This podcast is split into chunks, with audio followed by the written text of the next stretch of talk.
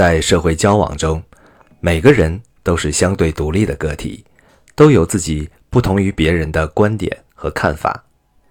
从居家琐事到国家大事，每个人都有自己独到的见解。遇到不同意见的时候，总会想尽办法阐明自己的观点和主张的正确性，力图让别人放弃原有的主张，接受自己的意见。于是，辩论在所难免，而且随处可见。每个人也都有好胜之心，都希望在争辩中获得胜利。人同此心，心同此理。由于每个人都想推翻对方的看法，树立自己的观点，使得辩论和一般的说话有很大的不同。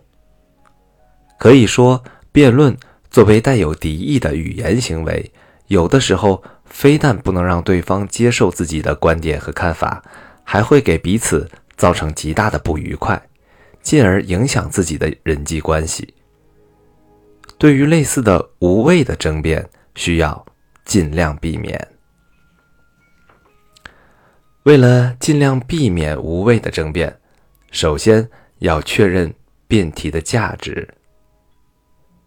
辩论的过程实际上是一个求知和探寻真理的过程。只有有价值的辩题，才值得我们为之付出努力。否则，要是一些鸡毛蒜皮、毫无价值的辩题，即便自己。最终能够获得争辩的胜利，也没有多大的意义，又何必吃力不讨好呢？面对这样没有价值的辩题，就算有人故意挑衅，也不用予以理睬，最好一笑置之。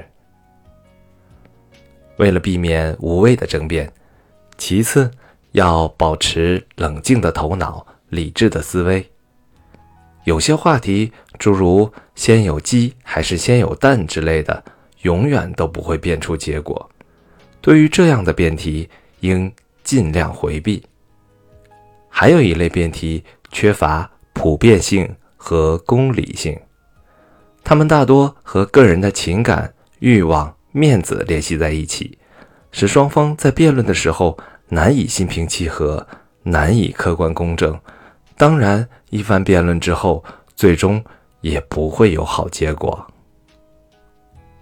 最后，为了避免无谓的争辩，应该看清辩论的对象。辩论是敌对的，但也是平等的。只有双方本着相互尊重的态度，重事实、讲道理，辩论才会有理想的结果。否则，要是辩论双方，地位相差太过悬殊，处于强势的一方，不是拿事实说话，不是以理服人，而是凭身份压人，辩论就会变得扭曲变形。还有一类人，心胸狭隘，性格粗暴，不遵守辩论的基本规则和大众逻辑，以大嗓门压人，或者恶意进行人身攻击，甚至。